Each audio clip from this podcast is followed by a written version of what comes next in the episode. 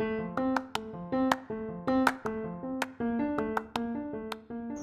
dia, boa tarde, boa noite, pessoal. Esse aqui é mais um episódio da Mundo Paralelo e hoje convidamos uma pessoa muito especial para esse episódio, que se chama Camila Francini, vulgo melhor produtora de vídeo do Alto Tietê. Ai, meu Deus, que responsabilidade é essa?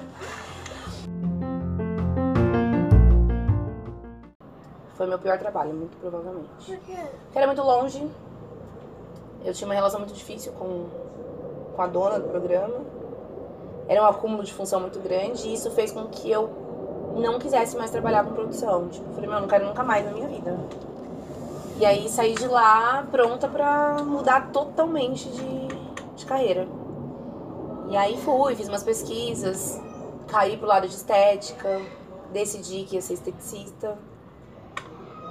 Até que acabei caindo no estúdio fotográfico, trabalhei um pouco com atendimento ao público ali, comecei a ter umas noções básicas de cenário. Bom, Camila, eu gostaria que eh, você se apresentasse e falasse um pouquinho sobre você, a sua, a sua formação, a sua trajetória, a carreira, essas coisas. Bora. Bom dia, boa tarde, boa noite. Bom, eu sou Camila Francini, eh, me formei em 2010 pela OBC, sou formada em comunicação social, com ênfase em rádio e TV. Eu fiz a última turma de rádio e TV, depois disso fechou e nunca mais teve uma turma na faculdade. Na verdade, eu comecei a fazer em 2000, 2007, é, publicidade na UMC. E fiz um ano e não me encaixei. Tipo, eu vi as pessoas já fazendo curso, algumas indo para atendimento, outras para criação. Eu pensava, eu vou fazer o quê? Não me encaixo nem aqui nem ali. E aí fui pesquisar sobre outros cursos da área de comunicação e acabei achando rádio e TV e gostando, né, do que me apresentaram. E aí é isso, me... são três anos de faculdade, me formei em 2010. De lá eu saí e fui trabalhar na TV Mogi News, que ela não existe mais, ela, acho que ela encerrou as atividades em 2013, se eu não me engano. Então de 2010 a 2013 eu fiquei lá. Eu era produtora do jornalismo, ou seja, fiz rádio e TV com a intenção de trabalhar em produção e a única vaga que abriu na época era produção de jornalismo e eu não era jornalista, né? Eu era radialista, na verdade, que é a, a formação de rádio e TV é radialista. E aí eu fiquei de 2010 a 2013 na TV Mogi News. Fiz produção do, dos telejornais, então era o telejornal do meio-dia e meio e depois o telejornal das sete e meia. Eu fazia o fechamento dos dois. E isso nada mais era do que ficar buscando o factual. É, a TV faliu em 2013 e aí eu saí de lá, fui trabalhar numa produtora em São Paulo e eu trabalhava com um programa que chamava Casas Espetaculares. Era um programa de uma apresentadora X que ela tinha alguns contatos com arquitetos e ela nesse programa mostrava as obras desses arquitetos, né? E eu acho que foi aí que veio minha paixão, muito por direção de arte. E é isso. Fiquei um tempinho lá, fiquei acho que uns dois anos, até que eu caí na Arts Filmes, que é uma produtora de Mogi das Cruzes. E lá eu aprendi tudo que eu sei, acho que até aqui, assim, fiquei cinco anos lá. Entrei achando que sabia muito, descobri que não sabia nada. E eu acho que a minha formação de produtora de vídeo mesmo, produtora audiovisual, vem da Artes Filmes. Porque lá eu acabei caindo totalmente pra publicidade. Então, assim, aquilo que eu achava que eu não sabia fazer, na verdade eu descobri que eu sabia e sabia bem. E hoje tudo que eu faço é publicitário, né? Então, querendo ou não, estou na publicidade. Agora, saí da Artes Filmes no ano passado, faz um ano que eu tô na Abajur Filmes, que é uma outra produtora, de Mogi das Cruzes também, que atende um outro mercado. Então, assim, na Artes Filmes eu atendi empresas um pouco menores, com, com outro posicionamento de mercado. Agora eu tô na Abajur, eu tenho clientes maiores, então eu tenho GM, eu tenho é, Volkswagen, A Globo? a Globo tem, eu faço alguns trabalhos também agora, né, junto com a Bajur pra Globo, então agora eu tô vivendo, sei lá, talvez no meio do caminho aí por uma produtora no maior cinema, quem sabe, não sei. Nossa, que moral, viu? E sobre a direção de arte, será que você poderia explicar um pouquinho o que é e o que você faz? Tá, a direção de arte basicamente é a composição de cenários, né? É a criação deles. Posso estar falando besteira também, porque eu não tenho formação em direção de arte, eu sou curiosa e fuçada. Então, sei lá, eu acho que a criatividade meio que é tudo, assim. Eu tô com um job agora que é pra Premiere, ração. Então eu vou gravar com cachorro. Meus cachorros comem essa ração. É lá. Só Fico que, feliz em saber. Só que eles não, tipo, não querem comer. Fica deixando assim de lado. E Olha. essa ração é cara, viu? Fica o feedback, né? É, então, assim, o o meu roteiro pede um cachorro bagunceiro. Eu preciso montar um cenário pra isso, uma arte pra isso. Então eu vou ter que pensar em almofada destruída, em vaso de planta derrubado, em parede destruída. Então, a direção de arte é você dar vida pro roteiro, né? E criar um clima. E criar um assim. clima. Então, que nem tem clipe musical também, é a mesma coisa. Ah, que nem a Isa tem um clipe lindo. Que é daquele, daquela música Brisa, que ela tá no mar. Tem cada cenário, cada parte da música é um cenário. Aquilo ali é direção de arte, que você compõe o cenário de acordo com o figurino. E é isso. Então, direção de arte é você dar vida ao roteiro com arte. E o que te moveu pra começar a trabalhar nessa área? De produção, Uhum. Acho que a minha paixão pela TV. Eu gosto muito de novela, sou super noveleira, adoro.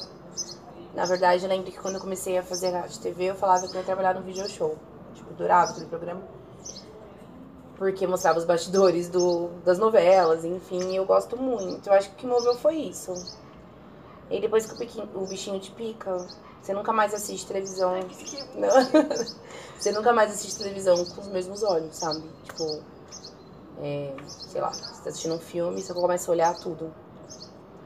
Você olha a cor, você olha figurino.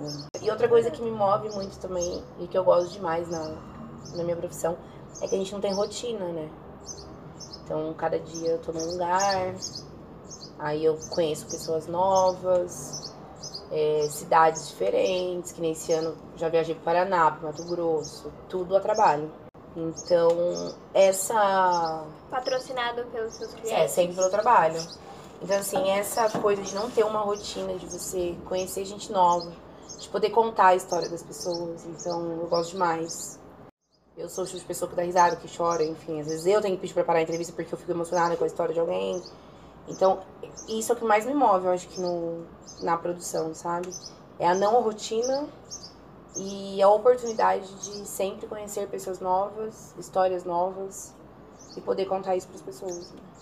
Bom, já que você é, não tem uma rotina de trabalho, eu vou perguntar como é que você desempenha essa função, então, de ser produtora e atuando como diretora de arte. É muito maluco porque a gente aprende a pensar mil coisas ao mesmo tempo. Então, eu faço mil coisas ao mesmo tempo. E isso é muito da produção, porque normalmente você nunca tá com um cliente só. Você sempre tem, tipo, duas, três produções caminhando junto. Que nem, por exemplo, agora. Agora eu tô com o tio João caminhando, tô com Etapa caminhando, com GM caminhando. Então, assim, são produções diferentes, com equipes diferentes, que você tem que pensar na disposição da equipe, cuidar da alimentação da equipe que tá externa, que tá fora.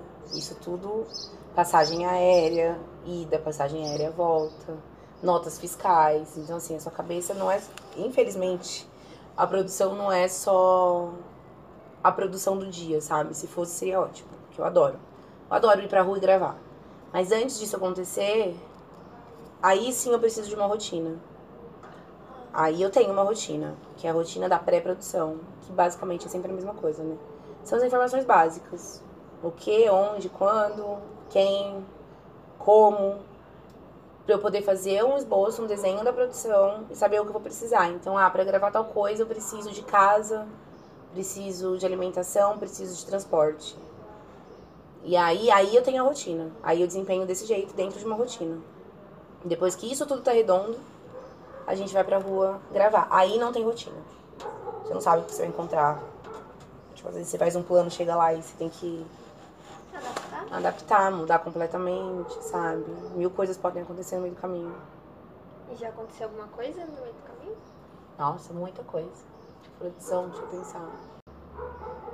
Um perrengue grande. Cara, não consigo pensar em nenhum exemplo agora, mas é óbvio que já, já passei muita raiva. Não, é, claro que sim. Sempre tem um perrengue grande no meio do caminho. Ou. Puta, uma vez eu fui entrevistar o Caio Castro. E a gente tava com tudo muito pronto pra, pra fazer entrevista. Assim, como teoricamente era uma entrevista muito importante e teria que ser rápida, porque eu não tinha muito tempo com ele lá, a gente teve que estruturar tudo antes, né? Então, tipo assim, ah, é, testar todos os equipamentos pra quando ele chegar, só apertar o REC e gravar. Então, todo mundo posicionado, equipamento testado. Aí ele ia chegar, tipo, sei lá, quatro da tarde. Às três a gente já tinha iniciado todos os testes. Já tinha testado uma, já tinha testado, tipo, duas, três vezes. Na hora que a gente posicionou ele pra poder dar o REC, o microfone parou de funcionar. e eu não tinha muito tempo com ele, né? Então eu ia ter que.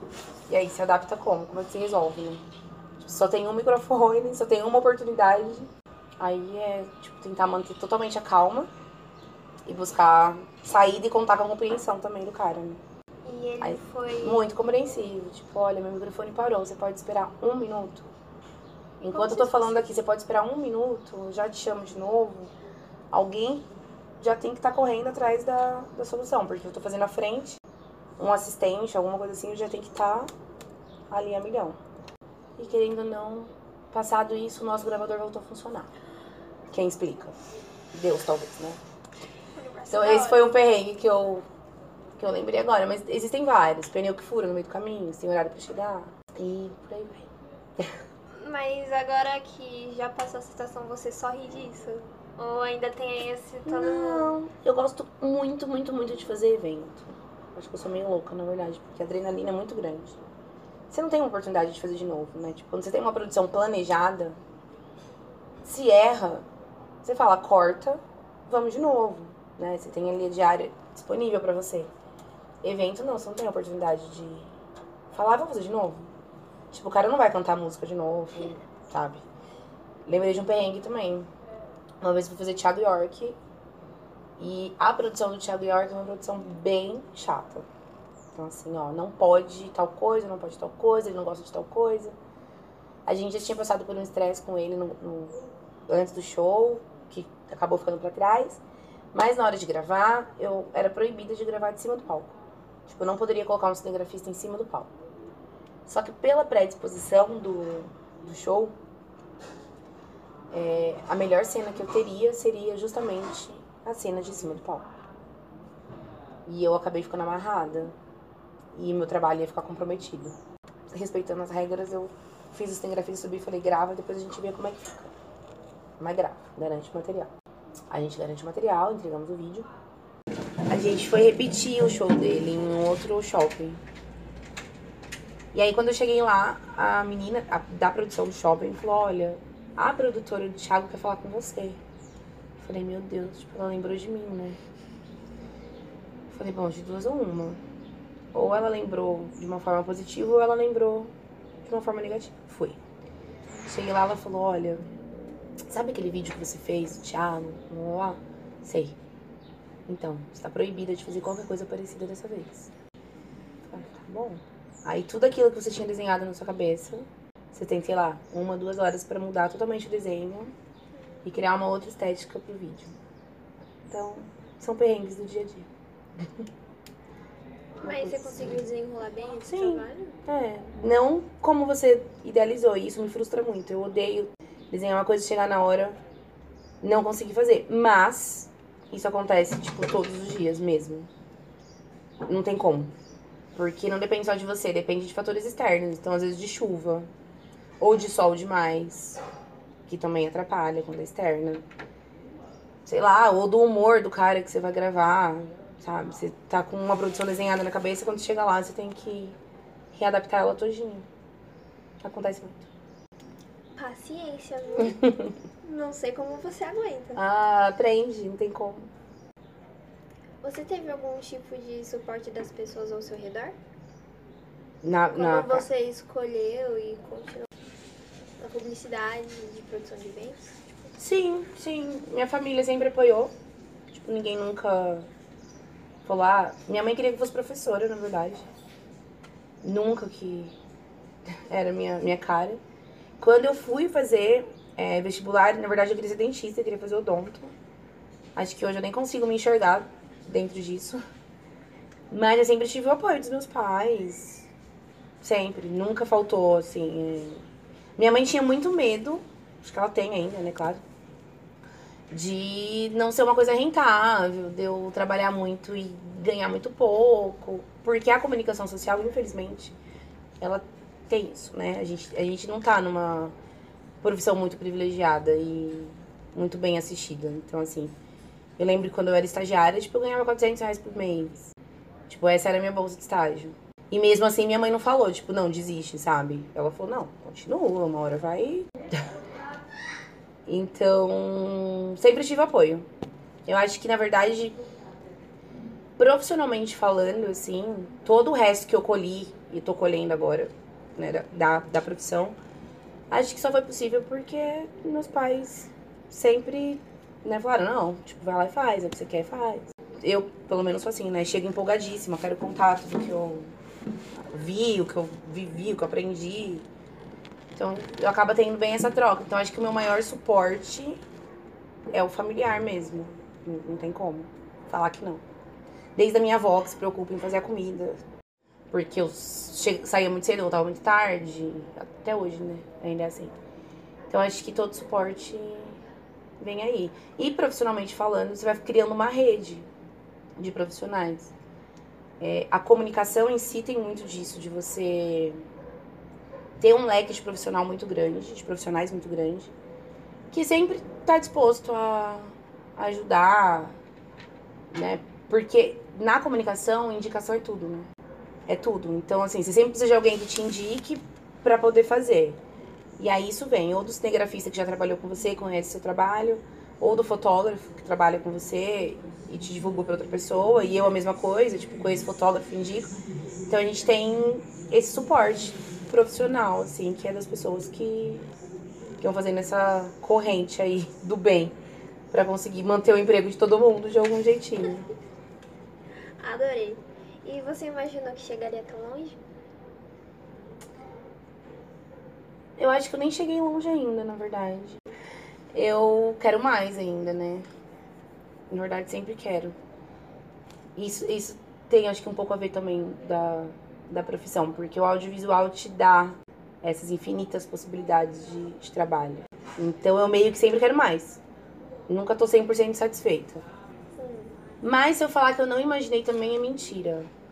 Primeiro que eu sou pisciana, então eu sonho muito. Então eu sempre imaginei que, daria tudo certo, assim. Mas eu ainda acho que eu não, não cheguei onde eu quero. Eu gostaria de saber como é trabalhar usando a sua criatividade e produzindo conteúdo. É uma delícia. É, Vou usar um exemplo de uma campanha que eu fiz uns anos atrás, que é da Stock, do Outubro Rosa, que tem a ver com câncer de mama. E é muito doido, porque a criatividade às vezes vem nos momentos mais malucos, assim, sabe? Tipo o quê? Tipo esse toque, sem ser a primeira, a segunda que eu criei, eu, pra mim eu tava com um bloqueio criativo muito grande, eu não conseguia pensar em nada. E aí um dia, tomando banho, lavando o cabelo, veio na minha cabeça, pum. Tipo, é isso. Aí eu meio que fui montando. Eu saí do chuveiro com shampoo no cabelo, rapidamente pra escrever, porque normalmente quando você pensa em alguma coisa, se você não escreve, você perde. Isso é Já de fiz lei. isso. Então, trabalhar com a criatividade, pra mim, é um dos maiores prazeres, assim. Que nem isso mesmo que você tá vendo a gente fazer hoje, sabe? De montar um cenário com lápis, com massinha. Às vezes com. É que hoje você não pegou a montagem de utensílio doméstico, que é o da Fratelli, que eu também faço.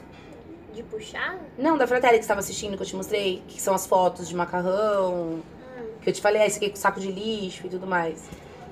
É criatividade, tem que estar mil. E o dia que você não tá bem também, não vai sair coisa boa.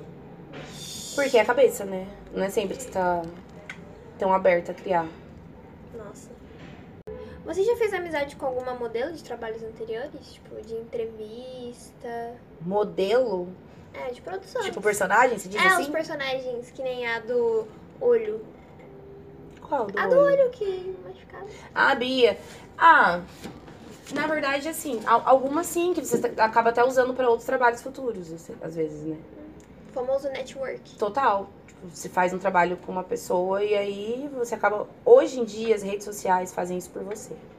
Então você tá ali no set com a menina, aí você tira uma foto, marca ela no Instagram, você já virou amiga dela de Instagram. Automaticamente você sempre vai acabar é, interagindo com ela ou ela com você, de alguma forma. Então ficam umas amizades, assim, tipo, sei lá, pensando, é, Vult, por exemplo. Ficou a Mari Saad, a Evelyn Hagley. Tipo, são meninas que eu gravei por três anos seguidos. E aí você começa a seguir Instagram, você acaba criando um- uma afinidade. Não é sua melhor amiga, claro que não. Mas é uma pessoa que você sabe que você pode levar pra uma outra produção, sabe? Tipo, ah, de blogueira. Você sabe pra onde correr. Eu acho que só. De... Não, e modelo, modelo, assim. Sem entrevista. Personagem mesmo. Fica, sempre fica. Sempre acaba ficando. Não tem jeito. Só pensei nela, não lembro de mais ninguém agora. Então quer dizer que você é amiga da Evelyn Hagley? Não, amiga é muita coisa. A gente é amiga de Amiga de- internet. Ah, então tá. Não, é de internet, total. Interage às vezes uma vez ou outra, comentando uma foto ou outra. Eu lembro que a gente fez um, um material com ela muito legal. Na época que ela teve problema com, com o seio, né? Porque ela colocou silicone, ela foi vítima de um erro médico. Depois ela fez um vídeo contando. Aí teve uma interação bem forte, porque eu gosto muito de fazer trabalho voltado pra mulher, né? Com autoestima e etc. Então ela acabou entrando nesse, nesse leque. Mas é isso, eu acho que a internet hoje faz você ficar amiga dessa galera aí. É ela que atrai. Qual o seu repertório em relação ao seu processo criativo? Quais Sim. são as suas referências? Cara, Pinterest, sem sombra de dúvidas, principalmente pra composição de cena e cenário. Dali que sai muita coisa. Instagram, acho que hoje muito provavelmente é um caminho muito forte, assim, porque é lá que você vê conteúdo de todo mundo, né? Acho que a internet é a maior aliada mesmo. A gente não pega mais revista pra ver, sabe? Verdade. Eu sei que é triste pra você que tá fazendo jornalismo. Mas não tem mais. O jornal não é mais impresso já tá palpável. acabando. é, tipo, jornal, revista. Então, a criatividade acaba vindo daí. Então é isso. Você vê, você acaba criando em cima do que você viu. Muitas vezes sai muito parecido, outras vezes você consegue ter uma ideia em cima daquilo. Sai muito diferente, mas teve uma, uma base. né? É que nem você falou um pouquinho antes, nada se cria. Tudo se copia. É, pior que a verdade. Então, entre um estilo mais moderno e retrô, você prefere o moderno? Putz, essa é uma pergunta que eu nem consigo responder, porque eu gosto dos dois. Não tem como. Depende muito do que você vai fazer, sabe? Do briefing. É, do total, do que vem cliente. do cliente. Tem cliente que é uma coisa muito moderna. Aí você tem que fazer uma direção de arte muito moderna. Tem cliente que, que é uma coisa retrô, que eu adoro também. Aí você tem que fazer uma coisa muito retrô. Então, não sei te responder. Eu gosto dos dois, na verdade.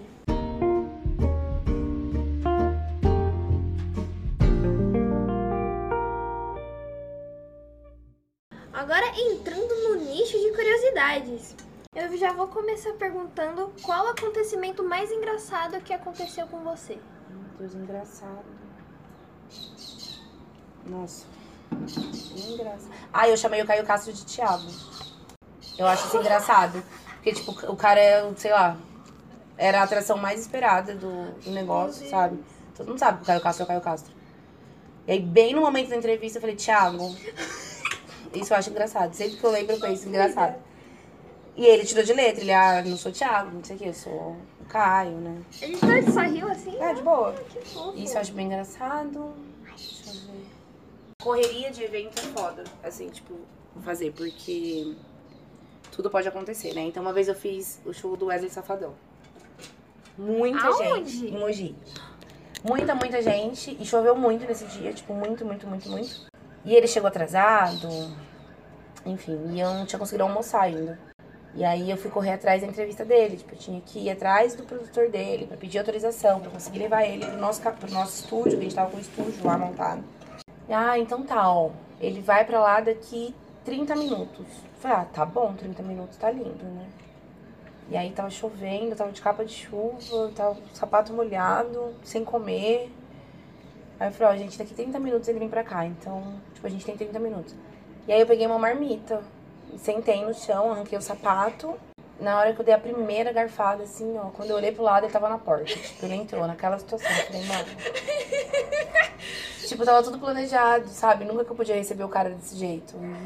E, né, produtora, tipo, tava à frente do negócio, recebi o cara daquele jeito. Aí eu pedi desculpa, ele também pediu desculpa, tipo, nossa, não sabia o que tava comendo. Falei, não, tudo bem, posso parar agora. Isso também acho. Acho E que é você isso. terminou a marmita depois? É, né? Total. Acho que nem terminei, na verdade. A empolgação é muita, eu perco a fome, quase sempre, assim. Em evento, a adrenalina é muito grande, então o medo de dar alguma coisa errada. Isso não interfere na sua saúde? Com certeza. Com Você certeza. desenvolveu algum problema com isso? Não, não, não, não tem problema. Eu acho que talvez o fato de não conseguir emagrecer como eu gostaria, porque você acaba não tendo uma rotina. Hoje melhor, melhorou. Mas você não tem rotina de horário. Às vezes você fica sem comer horas. Aí você come uma pedrada quando você come, enfim. Às vezes, dependendo do horário, a única coisa que você tem aberta é o McDonald's. Esses dias eu gravei por 15 horas seguidas e quando eu saí quase uma hora da manhã, a única coisa que tinha aberta eu comer era o McDonald's. E eu só tinha almoçado a uma da tarde. Como é que você me desmaiou? Não. não eu não aconselho, porque é errado. Isso é, tipo, é muito errado. É. Mas às vezes a correria não, deixa mesmo você. E, tipo, nenhuma aguinha com. Ah, não, água você vai tomando. É, aí você tem que programar. Eu que sou bem. bem relaxada nesse ponto, no, no programa. Meu Deus do céu, hein? Então, qual o acontecimento mais marcante que te remete até os dias atuais? Mais marcante. Que na minha carreira foi a Citoque, que é a campanha do Outubro Rosa. Ela é muito, muito especial pra mim, assim. Foi ali que eu descobri que eu gostava de criar. Foi ali que eu descobri que eu gostava do cenário. E foi ali que eu descobri que eu tinha um papel na vida das mulheres, assim. Não sei por quê, porque eu não tenho nenhum histórico de câncer de mama na minha família, graças a Deus. Mas eu tenho um carinho pela causa, tipo, muito grande, que me faz querer todos os anos fazer com que as mulheres associem o amor próprio ao cuidado. Então, a Citoque, ela é bem especial pra mim, assim. É isso, acho que ela marcou muito a, a minha carreira. Acho que talvez pra sempre.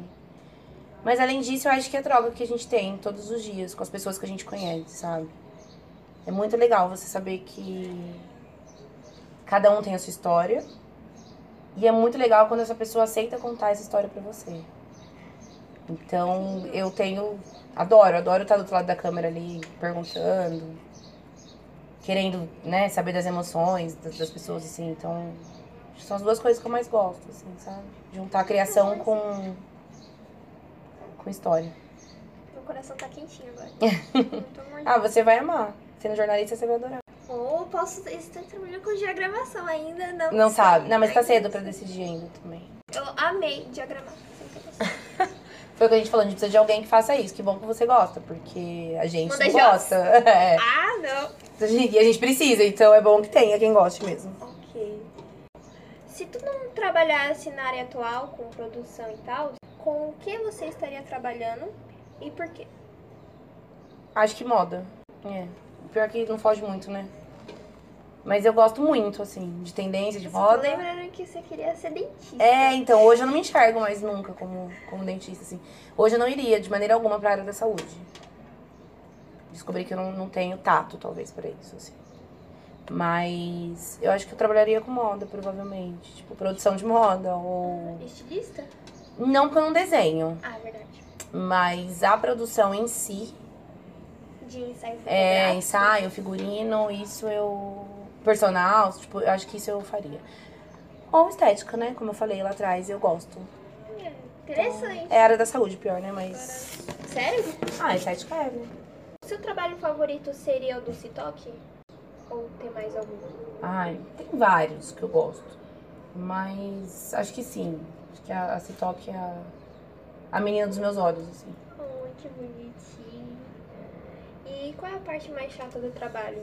Parte burocrática, com certeza, que envolve dinheiro. Quando você tem que apresentar os gastos, lidar com números pra mim é horrível. Não... Cara, eu fiz comunicação, sempre falo isso. Gente, eu sou de humanas, tipo, Eu também. não gosto de cálculo. Então, pra mim, a parte mais chata é a parte burocrática. E eu odeio fazer casting também, que é contratar modelo e ator. Por mim, eu só contrataria uma agência pra fazer isso pra mim. Eu, eu detesto ter que fazer busca de tipo de pessoas, assim. Ah, vai ter um comercial X, eu preciso de um ator ruivo e de uma atriz, sei lá, loira. Ah, eu detesto fazer a busca. Tipo, não gosto. Então, acho que casting e burocracia pra mim são as piores coisas. Não rotina é algo que você já tá acostumado, então você nem odeia. É. ah, não tem como fugir, na verdade tá dentro, né? do que Tem que fazer, então. Verdade. Paciência, sabe? Nenhum trabalho nunca vai te deixar gostar de tudo 100%, isso é fato. É verdade. Você gosta de diagramar, mas talvez em algum momento. O que você faz pra deixar essa burocracia, esse casting menos maçante? Aceito. Não, tem hora que você tem que aceitar, não tem jeito. Ah, só Ou isso. é isso você fica procrastinando, sabe? Tipo assim, ah, eu tenho. Isso é um erro muito grande, muito grave, porque às vezes pode fugir do controle. Mas, tipo assim, eu tenho uma semana pra fazer isso, aí eu deixo pra fazer no quinto dia. Porque como eu não gosto mesmo, eu vou levando pra lá. Só que errado. Hum. Então, na verdade, hoje eu meio que descobri uma técnica. Eu começo pelo que eu odeio. Então, tipo, ah, eu odeio fazer o casting, eu odeio fazer a parte burocrática. Então, eu vou começar por ela. Porque quando estiver perto do fim, eu já vou estar curtindo pra caramba o trabalho, porque eu já resolvi a parte difícil. Então agora tá tudo bem, porque agora eu só vou fazer a parte boa. Achei Entendeu? isso genial. Viu? Revolucionário. Eu demorei um pouco pra Adorei. aprender, mas é isso. Você tem algum projeto em andamento? Tipo, fora as suas produções? Tem um projeto parado, que não andou. Por causa da pandemia? Também, é, um dos projetos que eu, que eu tinha era de estudar, que eu queria fazer direção de arte, não consegui esse ano por Como conta. é que faz pra começar a estudar? Estudar? Tipo, tem alguma faculdade? Tem, tem a Escola Nacional de Cinema, que te dá um curso de oito meses aí, de direção de arte. E tem algumas outras também, mas são presenciais, então eu não consegui. Tem o Senac também, não não consegui fazer. E projeto, projeto em si, eu tenho um projeto que tá estagnado, que tá, que tá parado. Você pode contar pra gente? Posso, claro. É um projeto com uma maquiadora, que é uma amiga minha, que a gente quer fazer. Fazer uma seleção de vários maquiadores. E eles vão disputar entre eles, assim, sei lá. Então é um projeto que tá estacionado, mas talvez ano que vem saia. Vamos ver. Eu tô chocada. Fala mais um Eu pouquinho sobre. Como não saiu 100% do papel, eu não posso falar tudo ainda, né?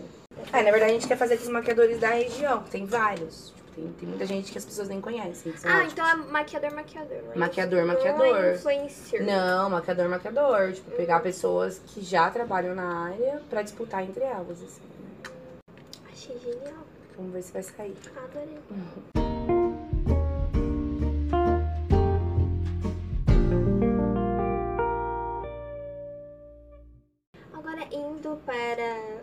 assunto mais sério que a gente tá vivendo atualmente e tá sendo insuportável. Eu quero que acabe isso logo.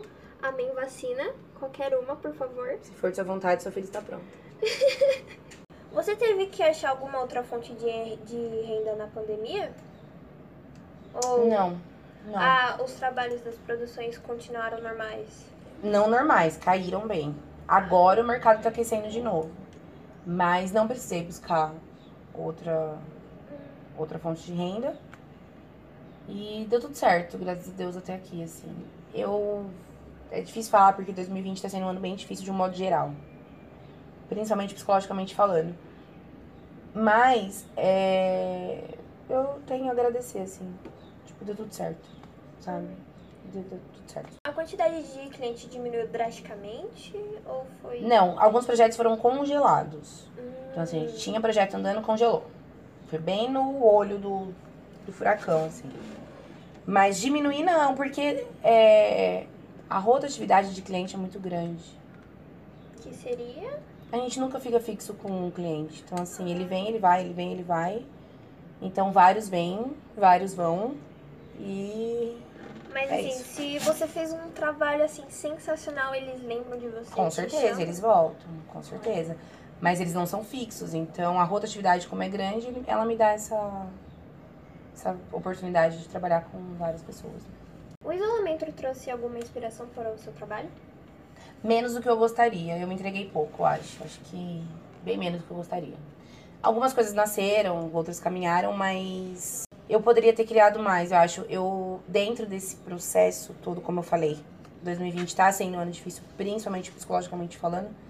Eu tive alguns bloqueios criativos. Eu acho que eu poderia ter usado de mais tempo em casa para mais criação. Mas não aconteceu. Assim, não, não consegui. Tudo bem também, não me cobro, porque tá difícil pra todo mundo, né? Então, um dia de Pra cada todo vez. mundo que, tipo, fotógrafo. Pra todo mundo, todo mundo, sabe? Pra todo mundo. Tá difícil pra mim, tá difícil pra dona de casa, tá difícil pra quem é mãe e tem que cuidar da casa e dar aula online do filho. Então, é meio que é um ano, eu acho que, pra gente aprender a se cobrar menos também, porque. Lições, por favor, prestem Que atenção. 2020 trouxe, é isso. Você enfrentou alguma barreira pra chegar onde você está? Várias. Tipo o quê? Tipo, ser mulher. É bem difícil. Ah, Eu- esse dia eu tava conversando com uma amiga minha, que é uma super produtora também. E a gente escuta coisas do tipo que mulher não consegue levantar uma câmera, sabe? É, é, claro, com certeza. Que mulher tá ali só pra, sei lá, arrumar o cenário porque ela não entende da parte técnica. Então, o machismo, ele impera bem, assim, dentro do, do audiovisual, infelizmente. E como mulher negra, você já sofreu algum racismo na produção? Você passa por uma coisa ou outra, assim. Eu sempre conto uma história que uma vez um chefe pediu pra eu alisar o cabelo. Pra ir numa reunião, assim. Então, acho que foi a única vez, na verdade, claramente, né? Dito assim. Velado, talvez, em várias situações que talvez até eu não tenha percebido, sabe? Mas o, único direto foi esse, assim. Não tem uma história triste pra contar. Mas a gente sabe das dificuldades que as pessoas enfrentam, meio que normal. Você falou sobre as barreiras que você enfrentou de cada dia e sobre as dificuldades ou problemas enfrentados para a continuação do seu trabalho na pandemia. Ah, foi o que eu te falei. Eu, graças a Deus, não tenho o que reclamar. Claro, diminuiu consideravelmente o número de, de produção. Mas não parou 100%. Né? Então, alguns projetos foram congelados e outros foram voltando aos poucos, fora os que a gente já tinha fixo. Então, eu continuei trabalhando. O que mudou é que meu trabalho passou a ser 100% home office, né? Já que todas as produções foram congeladas. Tipo, a gente não tinha autorização para gravar. Mesmo seguindo todas as orientações, tipo, médicas, máscara, álcool, só voltou agora isso. De uns dois meses pra cá. Então, sei lá, de março a agosto, a gente não podia gravar. Então, eu só fiquei com o que eu já tinha. Que aí era tudo que eu conseguia fazer em home office, não precisava ir pra campo. Mas agora vocês estão em campo. Agora nós estamos em campo, toda gravação exige teste de Covid. É o de cotonete ou é de teste de sangue? Tem dos dois, depende. Como é o teste de Covid pelo nariz? No cotonete eu não fiz. Inclusive, eu tava bem louca pra fazer. Já queria fazer. É simplesmente enfiou no cotonete até o seu cérebro? É, Você quer tipo fazer esse, isso? É, se for só isso que me faz descobrir, sim. né?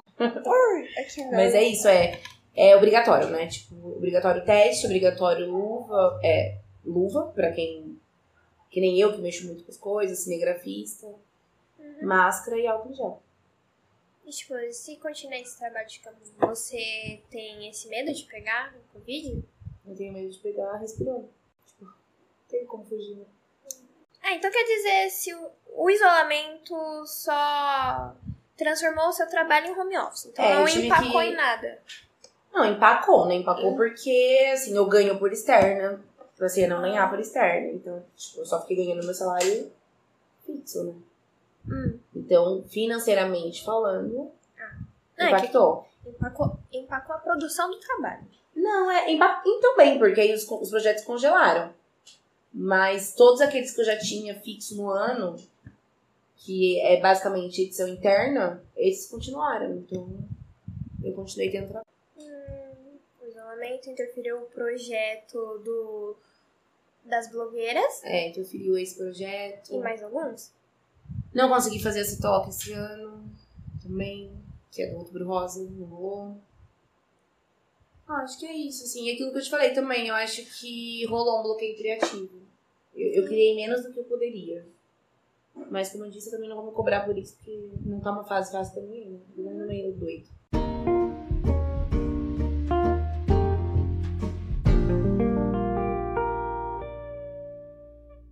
Que você trabalha numa produtora de Mogi. Uhum. E soube que você trabalha na Globo? Ou Não. é, você trabalhou para? Não, normalmente acontece assim. Grandes produções não acontecem dentro da Globo. Muita gente acha que tudo parte do Projac. Mas existem grandes produções que são produtoras que fazem e oferecem esse serviço para a emissora. Então, eu não trabalho na Globo. Eu trabalho numa produtora que hoje tem um, um trabalho para a Globo. Então são dois trabalhos diferentes. Como assim?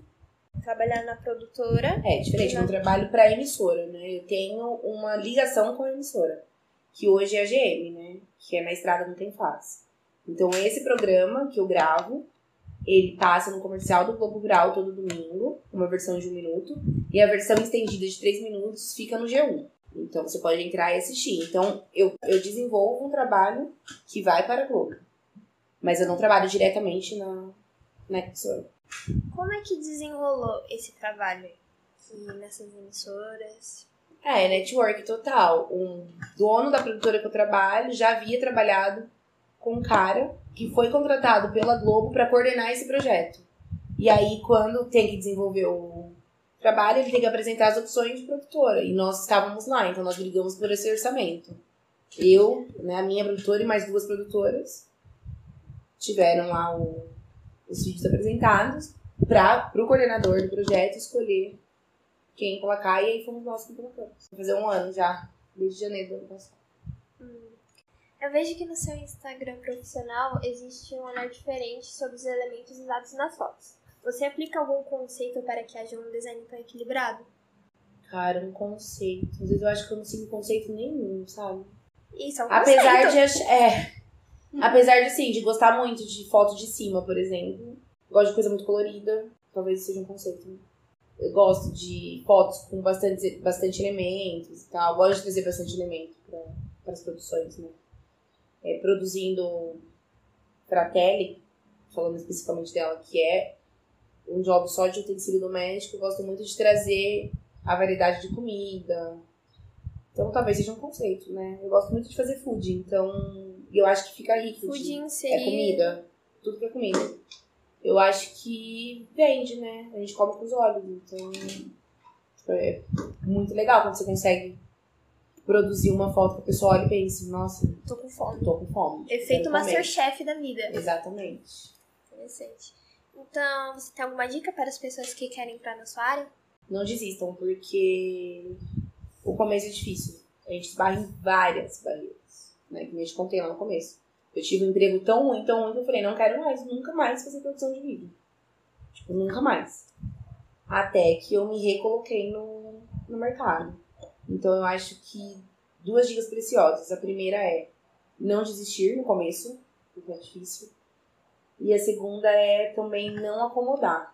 Então a gente tem que estar sempre buscando referências, a gente tem que estar sempre tentando fazer diferente do que as pessoas apresentam, do que as pessoas mostram. Porque é isso que vai vender o seu produto. Foto de comida todo mundo faz, mas qual é o meu diferencial? Né? A gente tem que pensar nisso. Sei lá, é foto de papelaria, muitas pessoas podem fazer, mas qual que é o meu diferencial? É aplicar uma identidade no, no Famosa produto, identidade né? visual. Total. E isso é o que vai vender. Então, assim, não acomodar mesmo, no momento nenhum. Tipo, às vezes eu sinto que eu tô acomodada. Eu falo, pera, acomodei. Tipo, tá tudo muito igual, tem que mudar. Então é isso. São duas dicas preciosas. Não desistir e não acomodar. Mas também tem o negócio do ne- network, né? Não, network é preciosíssimo. Preciosidade. Por isso, sempre tem preferência pra aula presencial. Não que a internet não. Então, assim, sei lá, eu hoje te conheci. Aí amanhã eu vou conhecer alguém que te conhece, ou você vai conhecer alguém que talvez precise do meu trabalho. E você vai ligar. É isso. Eu faço legendas, tá, gente? Olha lá. Obrigada. Viu? É isso é network. Eu sempre preciso de legenda. Olha Vou ficar emocionada aqui, tá bom? Ah, É ok. isso, isso é network, então isso é importantíssimo. É precioso também. Você tem alguma coisa que você quer compartilhar? Alguma reflexão? Algo que você aprendeu com essa pandemia? Se reinventar, né? Acho que todo mundo aprendeu, teve que aprender. Se reinventar. Eu vi gente que trabalhava com uma coisa, teve que mudar completamente o que fazia para conseguir sobreviver. Por exemplo, eu tenho um fornecedor de comida que ele só passou a fornecer comida, tipo, que é o que a gente chama de catering, que é a comida do set de filmagem, porque ele ficou desempregado. Então, assim, qual é o meu nicho? Ah, é fazer catering. Então, eu vou cozinhar e vou alimentar a equipe de gravação. Dentro da própria, do próprio audiovisual tem muito isso, né? É, as lives pegaram uma força muito grande. Mas é um ponto muito importante, porque uma live da Marília Mendonça teve pelo menos 3 milhões, né? É isso, de audiência, sabe? De, de, de telespectador. A gente, quando fala de live, a gente tá, na verdade, falando do futuro, porque daqui a pouco a TV vai perder força. Mas eu acho que a pandemia deixou isso como lição, sabe? Tipo, a live, assim, estourou. Quem faz audiovisual entendeu qual era o, o caminho e tá conseguindo fazer dinheiro. Você tem medo que alguma produção sua pode levar a alguma interpretação errônea? Eu tenho uma luta constante que é política, eu tenho que me controlar muito. Hoje eu aprendi a me controlar, por muito tempo eu não me controlava. É, infelizmente, não que a gente não possa se posicionar, porque a gente deve se posicionar.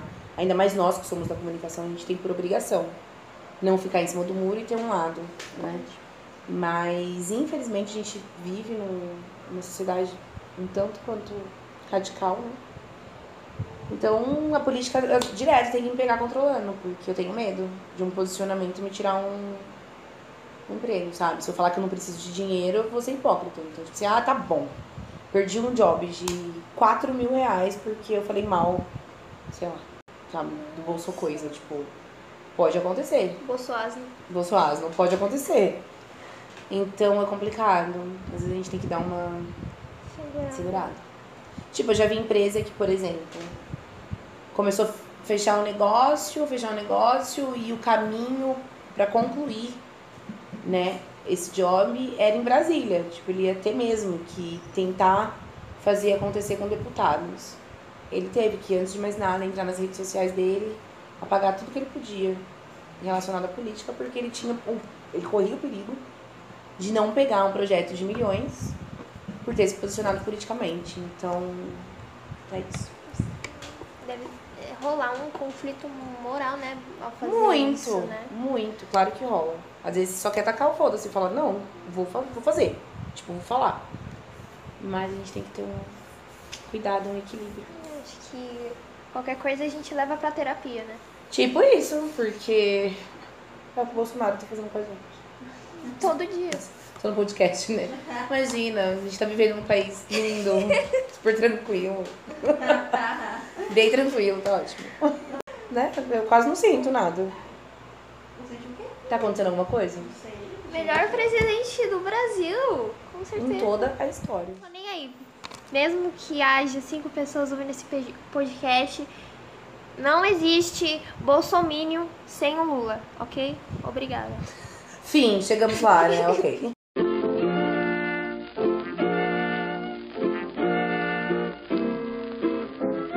Eu poderia fazer o seu marketing pessoal, mas eu prefiro que você faça. Meu Deus. Eu, eu sou péssima pra me vender, sabia? Porque eu vou deixar o seu o link do seu Instagram. Me sigam, gente, manda jobs. Assina o sininho. Camila, É, manda assina- job pra mim Assina o também. sininho, não, como que é? é... Nem, ó, como eu sou blogueira, eu sou blogueira demais. Ative o sininho, arraste pra cima. É isso. Não Meu esquece- sonho é comprar seguidor pra poder fazer o arraste pra cima. Existe isso. Porra, mas tem que ter tipo, É um número 10 muito mil. grande. 10 mil. Vou comprar uns. É vou comprar uns gringos. árabe. É, vou comprar uns árabes. pra mim. Meu marketing pessoal. Bom, é isso, tá? O meu Instagram é Janela Produções, Instagram profissional. O pessoal é arroba eu, Camila Francini. E hoje eu sou produtora da Bajor Filmes. Trabalho com a Janela Produções paralelamente. Sou roteirista também, escrevo. E é isso, manda job. Se eu tiver que fazer, sei lá, figurino, a gente até se arrisca também. Figurino. Ah, faz. Você costura? Não, não, não. Você Eu só costura escolho, eu sou capaz de olhar e falar, ah, isso aqui fica lindo. Usa. É isso. Bom, acho que foi esse papo maravilhoso. Deu. Manda jobs. Mandem, por favor, mandem jobs. Mandem jobs. Ok, Camila. Ok, por favor, muito obrigada. Agradeço. Ok, gente, muito obrigada. Até o próximo podcast que vai chegar. Eu acredito nisso, tá bom? Obrigada.